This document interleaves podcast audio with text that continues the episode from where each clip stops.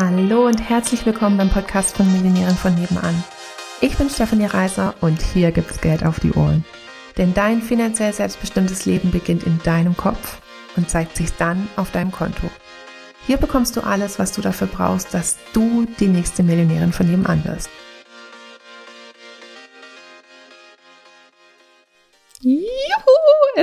Challenge Time. Ich freue mich. Simone und ich, wir machen eine kostenfreie 5-Tages-Challenge zum Thema Happy Money, verdiene, was du wert bist, weil noch viel zu viele Frauen, besonders Frauen, eine Herausforderung haben, mehr Geld zu verdienen, das zu verdienen, was sie wert sind und das Ganze in familienkompatibel und mit Spaß. Und diese Herausforderung wollen wir mit dieser Challenge nehmen. Und zwar geht's los am 6. Februar bis zum 10. Februar. Du kannst dir jetzt ein kostenfreies Ticket sichern. Alle Infos gibt's in den Show Notes. Und ich würde sagen, jetzt mal Schluss mit lustig, dass du irgendwie denkst, bei dir läuft der Hase irgendwie anders oder bei dir läuft der Hase irgendwie gar nicht oder du hast die Weisheit mit Löffeln gefressen, weil du musst wirklich nur wissen, wie. Und genau das zeigen wir dir. Und ich bin mir ganz sicher, es wird großartig und wir freuen uns riesig auf dich. Also, hippie hoppie!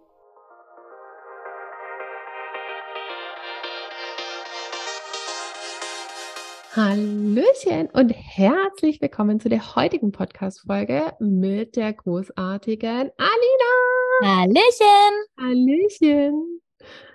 So, Alina. Wir haben heute wieder eine Fragerunde. Ja. ja, so ja. Ja.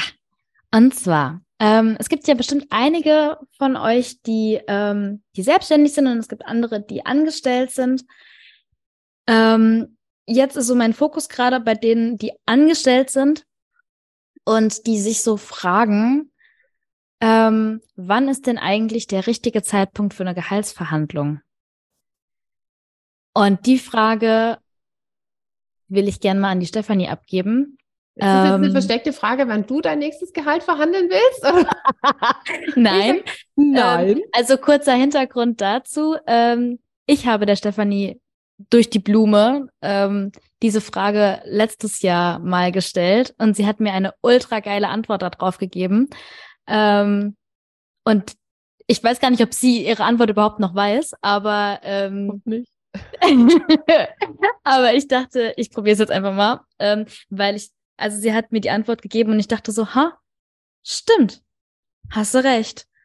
Und das gibt bestimmt einige, denen es genauso geht. Ähm, Genau. Und deswegen, there you go. Aha, jetzt ich, ich krame verzweifelt. Ich weiß nicht genau, welche Situation das waren. Ich krame verzweifelt in meinem Kopf. Oder was heißt verzweifelt? Äh, ich krame in meinem Kopf. Äh, sonst gebe ich einfach die Antwort, die mir jetzt einfällt. Und sollte ich irgendeinen wesentlichen Faktor vergessen haben, dann erinnerst du mich bestimmt dran. Ja. Ähm,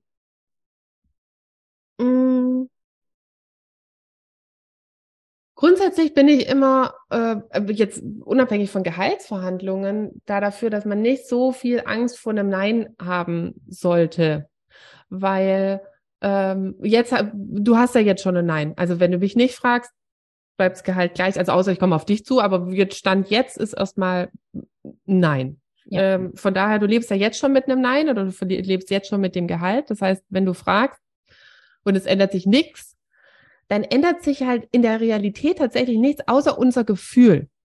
Also halt dann, was kommt bei den meisten Leuten dann hoch? Das Gefühl irgendwie so, ja, ich werde nicht wertgeschätzt oder ich werde nicht gesehen oder meine Bedürfnisse werden nicht gehört oder ähm, bin ich doch nicht gut genug, bla bla bla. Ähm, das hat jetzt aber weniger was mit dem Gehalt zu tun, ähm, als mit meiner Einstellung zu mir selber und, und lasse ich jetzt äußere Faktoren praktisch bestimmen, wie ich mich fühle. Ähm, ja, genau. Also es ist mehr eine Selbstwert, Selbstsicherheit, Selbstvertrauensgeschichte. Also wenn, wie stark mich ein Nein aus dem Konzept bringt. Weil, wie gesagt, das Ergebnis ist das gleiche. Es hat sich ähm, ähm, es läuft wahrscheinlich nur mehr der Autopilot halt in eine bestimmte Richtung. Entweder ich zweifle an mir selber eben oder ich werde eben motzig. Also wenn ich nicht das kriege, was ich will, dann werde ich motzig und ähm, mh, mm, kurzer anderer Kontext, wo ich letztens mit einer äh, Kundin gesprochen habe und die hatte sich über ihren Partner geärgert, dass der sie nicht so unterstützt, wie sie sich das wünscht. Ähm, und dann war halt so dieser Satz von, ja, ist doch ein erwachsener Mann, der muss doch irgendwie, ja, Moment. Der Großteil der Menschen sind Kinder in erwachsenen Körpern. Ja? Mhm. Also wir verhalten uns ganz oft eigentlich noch wie Kinder. Also, ne, dass wir, wie schnell wir eingeschnappt sind oder wie schnell wir verunsichert sind oder so. Ähm, und das Ganze halt in den in erwachsenen Körpern. Also da setzt ja persönliche Weiterentwicklung an, dass sozusagen dein ähm, deine Gefühlswelt deiner Körpergröße nachzieht, ne? Oder ja. dein Körperalter nachzieht, sozusagen. Ja. Ähm, genau. Und das ist, glaube ich, so ein relevanter Faktor für, wann frage ich nach einem Gehalt. Ähm, und was, was würde ein Nein mit mir machen? Ähm, dann finde ich auch ein bisschen halt die Komponente von, wie sehr ist der Mitarbeiter halt mehr so ein, In ein Intrapreneur. Also es gibt ja den Entrepreneur, das ist ja der praktisch der externe Unternehmer, also dessen Berufsbezeichnung sozusagen ähm, Unternehmer ist. Und dann gibt es den Mitarbeiter oder den Angestellten und das ist so auch ein bisschen die Einstellung, also diese Intrapreneure haben eine Einstellung fürs gesamte Unternehmen, obwohl sie für einen Teilbereich zuständig sind. Mhm. Ähm, und dann ist das Unternehmen gerade in der Lage, wirtschaftlich oder wie auch immer eine, ähm, eine Gehalts, äh, Gehaltserhöhung zu machen. Ähm, wenn nein, warum nicht? Gibt es dafür gute Argumente? Also das finde ich jetzt gerade halt bei, bei kleineren Unternehmen, finde ich das eine relativ wichtige Komponente. Ähm, mm, dann finde ich, kommt halt auch hinzu, wie, wie gut kann ich verhandeln? Ähm, also wenn ich jetzt frage, gehe ich dann davon aus, praktisch so, der andere muss doch sehen, dass ich eine gute Arbeit mache und dass ich das verdient habe. Also auch leider wieder so ein typisches Frauending, dass sie halt über, dass sie für ihre Kompetenz bezahlt werden wollen und davon ausgehen, dass auch andere das praktisch erkennen müssen. Ähm, ähm, aber da gibt es ja diesen Satz, ne, du ähm, verdienst nicht, was du wert bist, sondern du verdienst, was du verhandelst. Mhm. Ähm, also wie gut ist auch wieder die Kommunikation vor der Gehaltsverhandlung mhm. oder die Fähigkeiten, ähm, dass nur weil ich eine fachlich gute Arbeit mache, das noch lange nichts damit zu tun hat, was ich, äh, was ich verdiene, sondern ähm, ja. wie, wie gut ich meine fachliche Kompetenz auch verkaufen kann. Und das kennt, glaube ich, jeder, ne? wo man sagt, oh, das sind so Schaumschläger. Also äh, große Klappe, nichts dahinter, bla bla bla. Das ist ja dann sozusagen die negative Variante da davon. Die sind halt wahnsinnig gut. Darin, sich selbst in, zu verkaufen.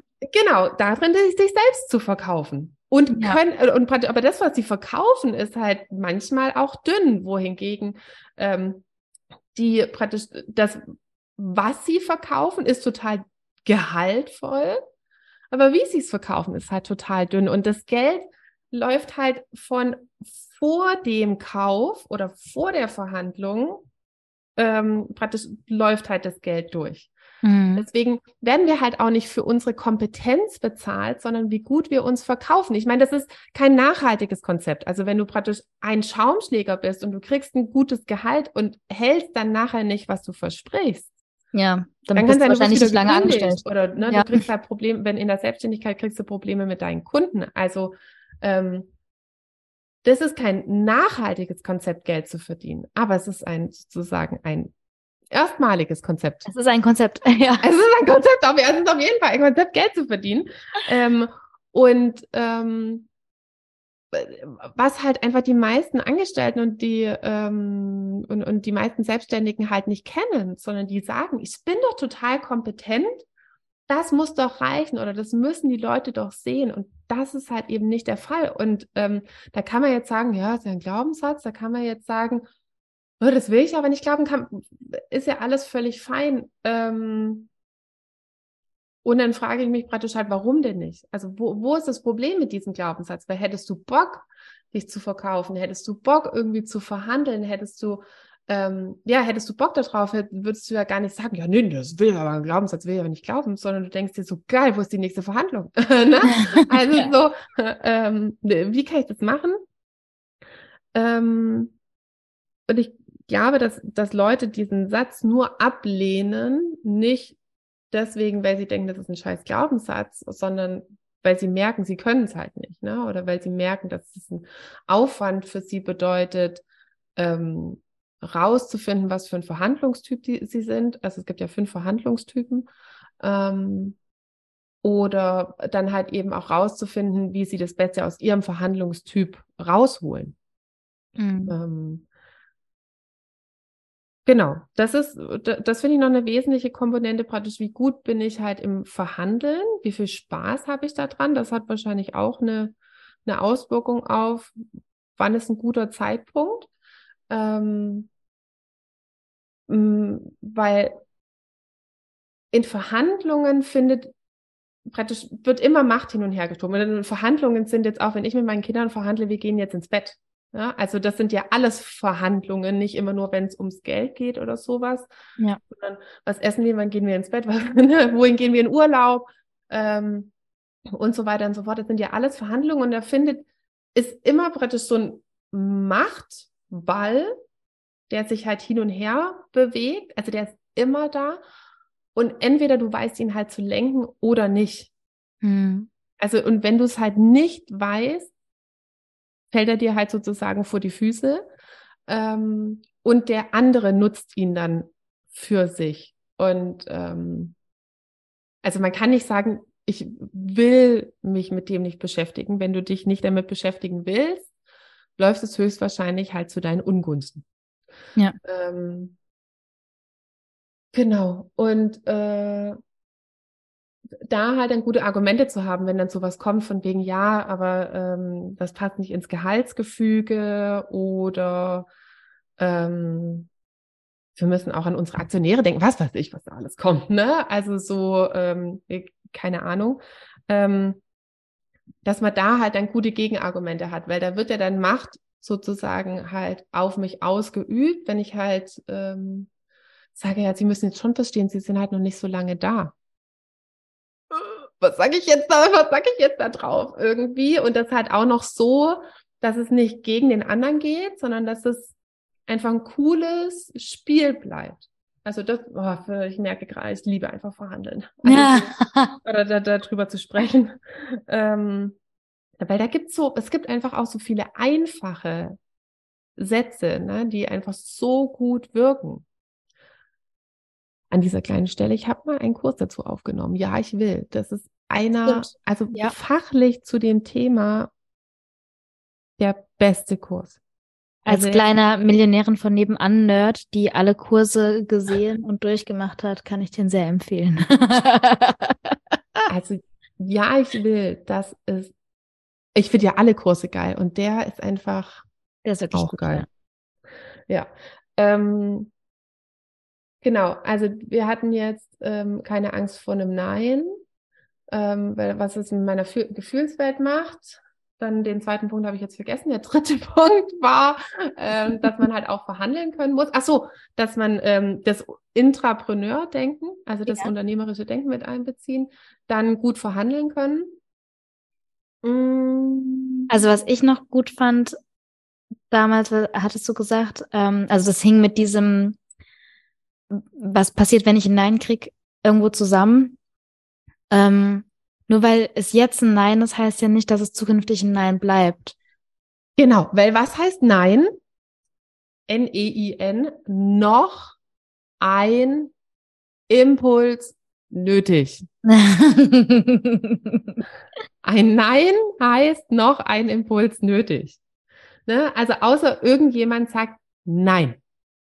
Auf gar keinen Fall keine Chance, mag ich nicht. Also wenn jetzt, ähm, keine Ahnung, wenn jetzt der Lukas will, ich soll jetzt irgendwie den Motor mit ihm tauschen oder so. Das, nein. nein. da braucht er auch nicht noch kommen mit, äh, äh, mit noch einem Impuls.